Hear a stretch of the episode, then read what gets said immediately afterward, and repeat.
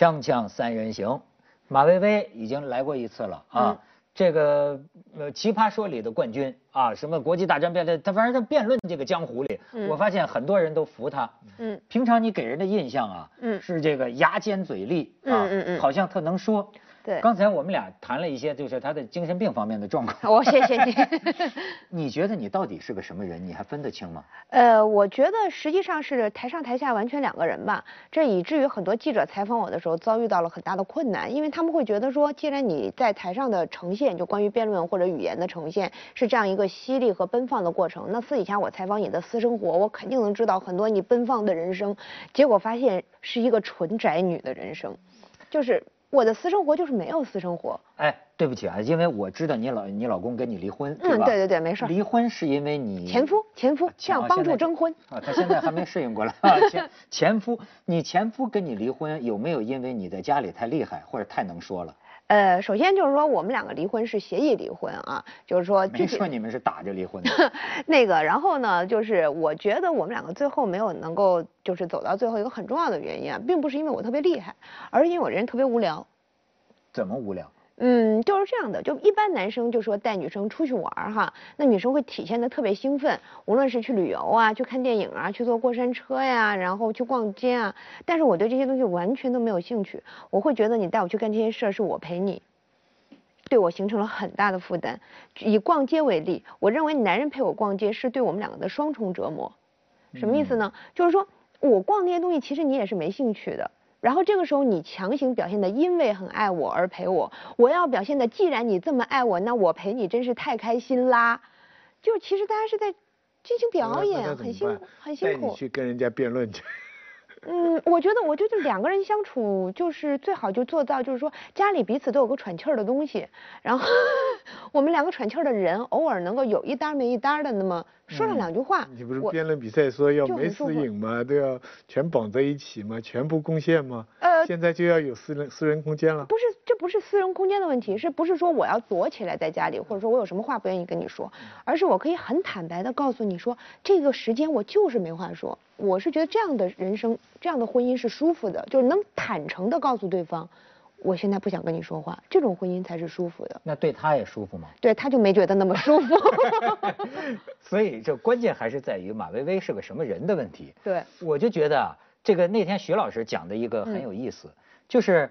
你看今天咱们这个社会啊，哎，这个能侃的或者说口舌呃这个便利的人，大家觉得很好哈，这是个有口才。实际在中国古代人来说啊，嗯，对这个耍嘴皮子是瞧不起的。嗯，你比如说呃，过去孔子就讲什么嘛，要敏于行而讷于言。对，就说这有水准的人啊，行动可以敏捷，但是说话显得笨吃呵呵的。他好像我们。呃，崇呃不是说崇拜吧，就是比较比较表扬这种人物。而且孔子还说，走路走得太快，走小碎步的这样的人不可信。对。哎，我后来还根据这个呃教导啊，我观察了一下我认识的人，发现还真是这样。如果有些人啊走路老是很匆忙啊，小碎步啪啪啪跑来跑去啊，不太靠得住。可是实际我觉得我现在比孔子看到了更多的复杂性。嗯嗯。就是说啊，你知道有的人能说。他是在某个场合上，嗯嗯嗯，你比如说马薇薇，嗯，他未必在，他可能在生活里不知道酱油瓶子放哪儿，就是他可能，你知道吗？就是说他在某个舞台上，他一爆发，就表现出他大脑这个语言这个区域哈，我觉得肯定全亮了。对，哎，但是呢，你说这个人是个耍嘴皮子的，特能说吗？他在生活里也是这样一个人，不一定。他在生活里也许是个很多外人看着。完全是个沉默寡言，甚至是见面啊有点害羞，嗯，可能是这样一个人，所以他有一个复杂性，就是说这个敏和讷，可能可能集于一身，可能集于一身。对他可能是在不同场合下的一种不同的表演，所以有就是有记者采访我说说你觉得你是不是一个特别真实的人？然后我就特别真实的告诉他不对，我是一个特别虚伪的人。这个时候他就懵了。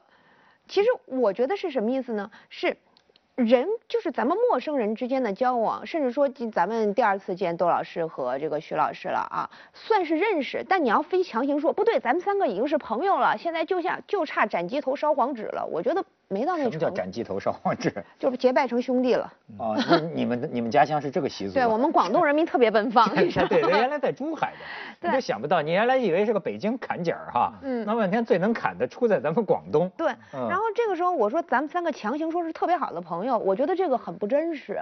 那我们在面对陌生人的时候，其实我觉得大部分人展示的都不是真实的自己。你你说的就是说我们其实是个虚伪的人，其实这是在讲真话。对啊，这才是真诚。对对哎，你知道，就是刚才我跟他聊一个话题很有意思，这个就是说，你知道动物啊嗯也会害羞，嗯这个害羞很有意思。过去咱们老以为害羞的人呢，一定是比较弱吧？嗯其实不是。你比方说，嗯一个男人，他要是见到一个美女，嗯你看见到一个漂亮女同学，嗯你看他害羞，嗯但是根据某种动物人类学的研究啊，嗯这个害羞实际是掩饰过强的欲望的表现。嗯有时候两头狮子见面儿也还害羞，这样他有点儿，你知道吧？都知道对方心里琢磨什么呢，他表现出害羞，嗯就没就是你看他是不是你你你也你也会有这种感觉？对对对，因为人有两种非常原始而强烈的冲动是很难被社会化的，一种呢，咱们说实话就是杀戮的欲望。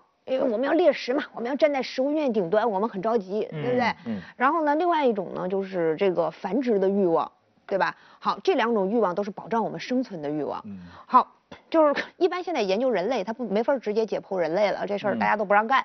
我们一般呢就研究和观测什么东西呢？呃，跟我们的基因比较接近的黑猩猩和墨黑猩猩这两个东西、啊。啥叫墨黑猩？猩？墨黑猩猩是不是倭倭倭寇的那个对对倭？对对倭倭寇的倭倭倭黑猩猩倭黑猩猩，对不起啊哦，你它研究范围真广啊，对对对，我就是好奇心比较强烈，基本都不在人类身上。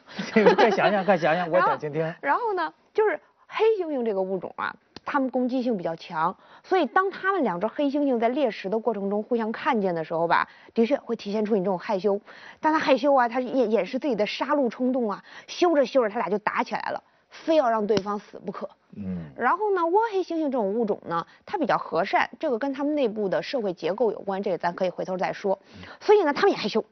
这两种欲望，杀戮欲望和繁殖欲望同时在心里斗争，害羞害羞着，他们两个就搞起来了。嗯，就他不管，就说就雄猩猩看就雄的倭黑猩猩，就哪怕看到是一只熊的倭黑猩猩，他们俩为了掩饰自己的这种杀戮欲望，然后说咱们为了让关系和谐一点，他们也会嗯，就是。非常有趣。你说，所以你说像这样的一个女孩子，什么样的男人能跟她一块儿过呢？不，你们刚才讲的，我我我还是没听懂。你们说的是一种，就是说话是一进入了一个演员状态呢，还是说人必然会有这样的双重人格呢？你们呃刚才讲的敏于行的这个我我现在觉得，你比如说他呀，在你看他现在跟咱们说话是一个嗯状态，嗯，他在奇葩说里又是一个状态，嗯，呃，他可以把自己变呃就是变成一个好像小痞子一样的嗯说话，但那个到底哪个是他还是不是他？我觉得就是人有的时候有个表演人格，嗯嗯嗯有个就是表演人格也是真听真看真感觉啊，我一扭身儿我就变了一个人，嗯就好像你比如说，我也可以变成一个好像感觉像个花花公子一样的，嗯嗯那个比如说看见一帮女同事口花花，你本来就是吧？啊，你把我怎么真实的看出来？哎，变成这样一个人，但是你说是不是呢？其实也是也不是，有些时候你说话的方式啊，是你的一个面具。但是人不可能没有面具，嗯，所有的人都戴着面具，但有些人有很多张面具，嗯比如说你见着领导，你就说一套话，嗯嗯，难道我说那是虚伪的吗？也未必是虚伪的，对吧？你就是，而是某种交际的一种一种自然。你见到一个一个领导，你就会这样跟他这么说话，你最舒服。自我保其实是自我保护的一种方式。嗯我一直觉得啊，就是说越是表演型人格的人，或者说他能越表演不同的类型，越是到什么山上唱什么歌，遇到什么人说什么话的人，他内心反而越脆弱，他在自我保护。对他，之所以这样，他是为了怕你伤害我。没错我。我觉得会这样。你的意思说不纯粹是职业的要求跟职业的需求，不，完全是一个人生的基本的欲望的体现，是这样。呃，我我我对于就是说，比方说你你特别擅长说话，或者我说相声的，或者你做主持人，嗯。甚至我们做老师，嗯。你在一定的场合你说话就是一个工作，就是一个职嗯业，进入状态，跟你平常的生活不一样，这个我可以理解。嗯。但是刚才你们讲的一个状况，我是困惑的。嗯。呃香港一个一个写散文的陶杰，嗯。我跟他一起做演讲，有人就问他说他在《明报》或者是苹果上写的很文艺的专栏，嗯另外他在另外一些报纸写的是那种有点黄的、嗯很通俗的小说，有人就问他说哪一个是真实的你？嗯他说全都是，全都不是。那这个我就不知道他这句话是虚伪之词还是真心之词。他的意思就是说，我没有什么我，你们要我写什么我就写什么。嗯你们想我怎么写我就我这个这个东方你工人，他们喜欢反共喜欢黄色，我就写给他们看。那个明报你们知识分子喜欢装装文雅，那我就给装给你们看。他说没有什么我，我在旁边就就怀疑，我觉得他这个本身是不是个表演呢，还是说他说的很真诚？人真是可以到这种状态，可以就是我们讲的这一套跟那一套完全截然不同，而且是一种正常的人生表现呢？我觉得可以做成这种状态。嗯其实你知道现在就老在说的一个词儿啊，嗯叫犬儒。嗯嗯嗯犬儒，我研究了一下这个词儿，我才发现犬儒这个概念啊，古代和今天呢是有变化的。嗯过去的犬儒啊，嗯也有节操。嗯它指的就是说，哎，可以像狗一样生活着，哎，嗯但是我是为了追求这，这是我认为的真善美。嗯它还是要真善美。对嗯但是发展到今天的犬儒啊，就可以纯粹的玩世不恭。嗯就那天我问你这个问题，嗯就是辩论呐、一个人非常厉害的辩论，我有时候有点怀疑他是不是个虚无主义者，因为对他来说什么都看透了，对吧？见人说我我我都能做成这样，嗯嗯见人说人话，见鬼说鬼话。你知道徐老师，甚至有的时候我跟你说白了，就我这么跟你说，就是说，因为我本身不爱跟人打交道，嗯嗯嗯。所以呢，我见人的面爱夸人，嗯。我爱说人高兴的话，因为我发现呢，这这这我把真实的情况说，因为我发现这是可以最快的让你别找我麻烦，嗯。同时让我们俩结束的方式。嗯你说这样把真相说出来也是很尴尬的，嗯。但是实际上一个人他可以是很自闭的，嗯。我根本不爱跟你们这个世界打交道，嗯。我就烦你们，甚至我厌世，行不行啊？嗯。但是呢，我更加懂得，我要让你们别找我麻烦呢，最好我别找你们麻烦。对于是呢，我要用一个最有效的方式，最有效的方式就是见人说人话，见鬼说鬼话，跟谁都没矛盾，这样我可以早点跟你们拜拜，回到我自己的世界。对，就是说他实际上窦老师这个状态，我觉得他是看起来活得很圆融，但嗯实际上恰是因为他内心很孤高，就是我不因为我不想跟对就是屁是吧？孤僻。啊，孤僻嗯就是什么意思呢？不高，是是因为他因为不想跟任何物体发生瓜葛，所以他就会变成圆。因为圆形这个东西是最不会跟所有的物体发生长期瓜葛的，嗯所以我就迅速的从人人群中滚过，对，然后回到自己家但里。里边还得是方的，变成工商银行的代号。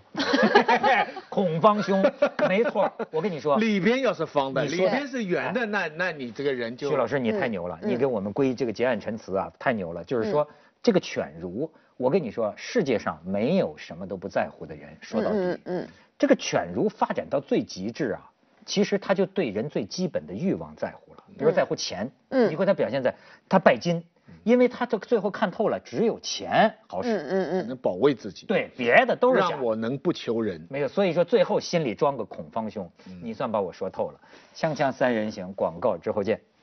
这个薇薇啊，有很多粉丝，我觉得呢，她她她也看出现在人们的一种喜好和潮流，嗯嗯。就是她是金句女王，说话这蹦金句，而且呢特别锐，就嗯。就说出话来啊，这个这个非常叫什么 sharp，咱们就叫啊，就是很很尖锐，而且呢就是只给。你嗯。看现今天的这个社会，我不知道是不是速度都在加快。嗯。你比如说过去我们说的哈，你开个玩笑叫包袱皮儿不能太厚，嗯嗯。就就是你最好包袱皮儿薄点儿，对。对吧？哎，只只大家需要你别你别给我绕弯子，嗯。你你就你就只只给你到底想怎么样，嗯对吧？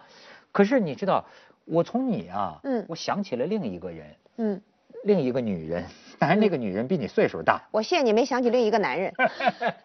那个女人是谁呢？敬一丹，嗯，就是哦。呃前一阵儿退休了，嗯，你知道这个很有意思啊，她呢，我为什么想起她来哈？她现在六说是到六十了嘛，就退。然后呢，她在她的这个焦点访谈这个组里啊，嗯。你像白岩松就会说说这个敬大姐啊，她就是心不够狠，她老是不会说这个就特别狠的这个话。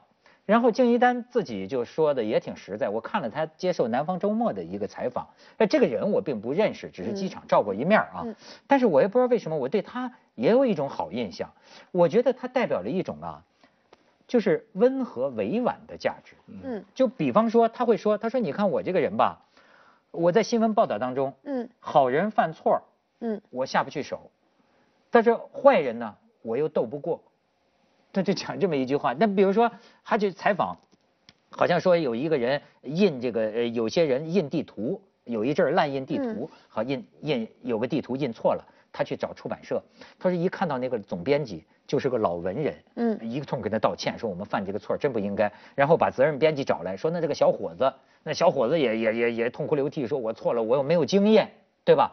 你看那个时候，他最后弄出一个报道呢，他就倾向于说，嗯。这个小伙子啊是没有经验，是无心之失。但是这样呢，可能同行领导可能就觉得你这个报道锐气，嗯嗯锐气不足啊。嗯嗯这个这个大家喜欢看的是这种这种仗义直言，你得啐他，他都错了。嗯但是呢，他可能就会想到，哎呀，我这个报道播了之后，嗯那个小编辑是不是失业了，丢了工作？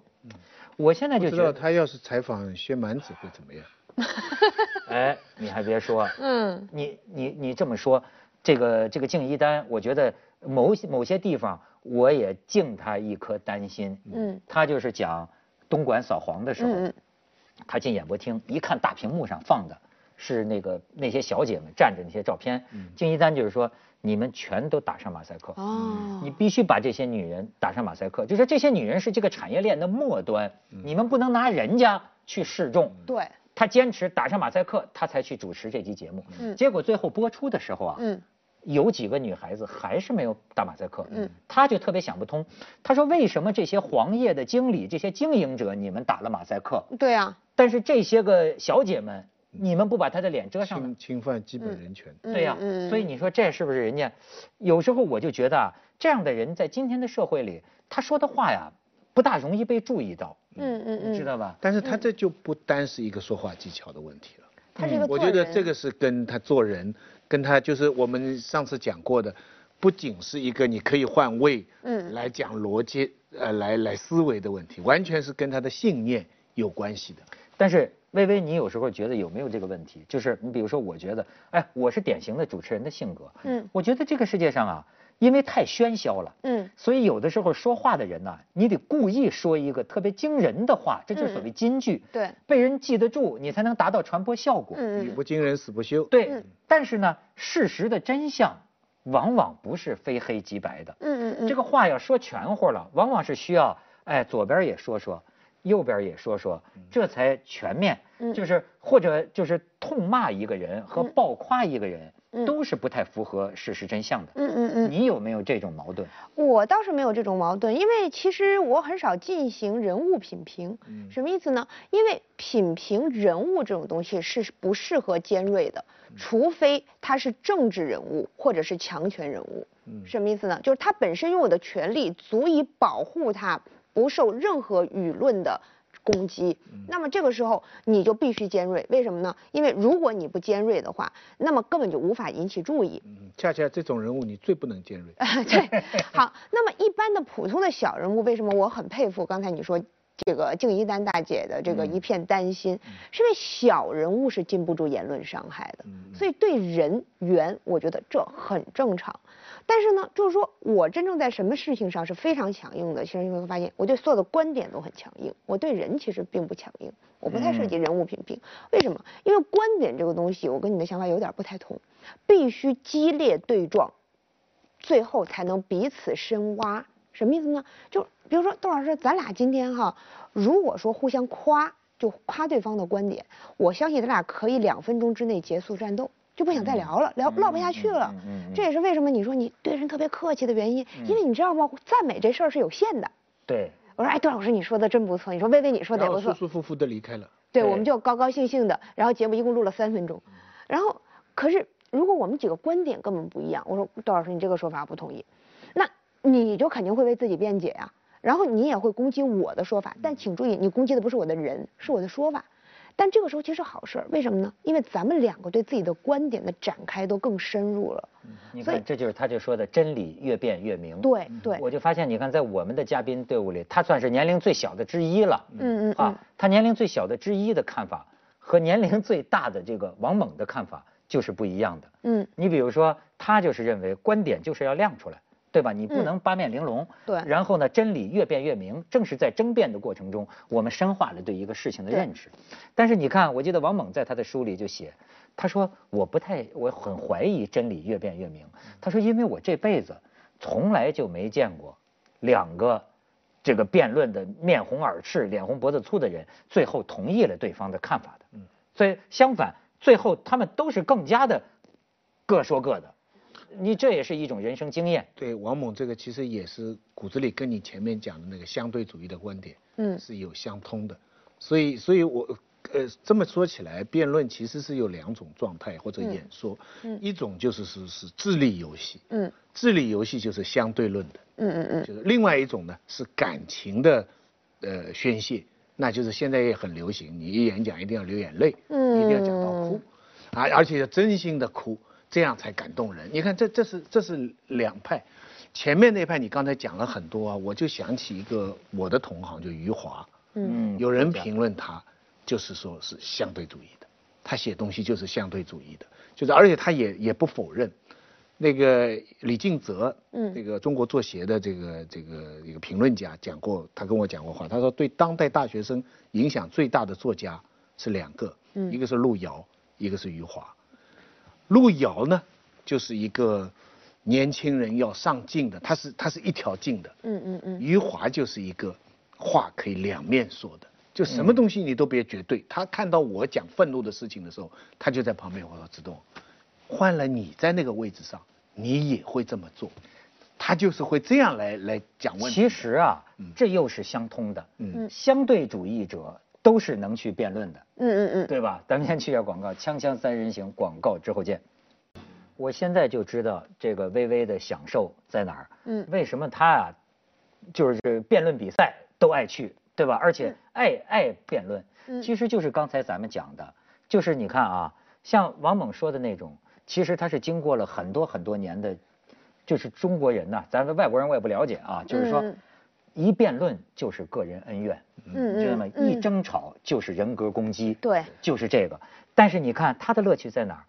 辩论其实是很有意思的一件事儿，就像奥运会，嗯如果世界上有这么一个舞台，大家制定了规则，是吧？不是连带着就去攻击个人的，嗯下了比赛场，大家就还是朋友，像运动员一样。嗯那么我们仅仅就是为了一个智力的这个挑战，嗯嗯，我们去辩论一个所谓的真理，哎，这是挺有意思的事儿。对辩的人来说，真理不会越辩越明，对但是对看的人来说，哎，他们会明白。说对了，对，他两个人的辩论，他们说为什么要竞选，嗯就是他们观众可以最短的速度知道他们的弱点，哎因为弱点自己不说，但别人很起劲 对地说对对对对。所以你你要知道 A 的弱点，B 在说，嗯，B 的弱点 A 在说，好话别听了。观众全知啊。对，这实际上是辩论是真正的为观众服务。嗯而且我觉得王蒙老师他之所以说会对辩论有一种呃这个误会啊，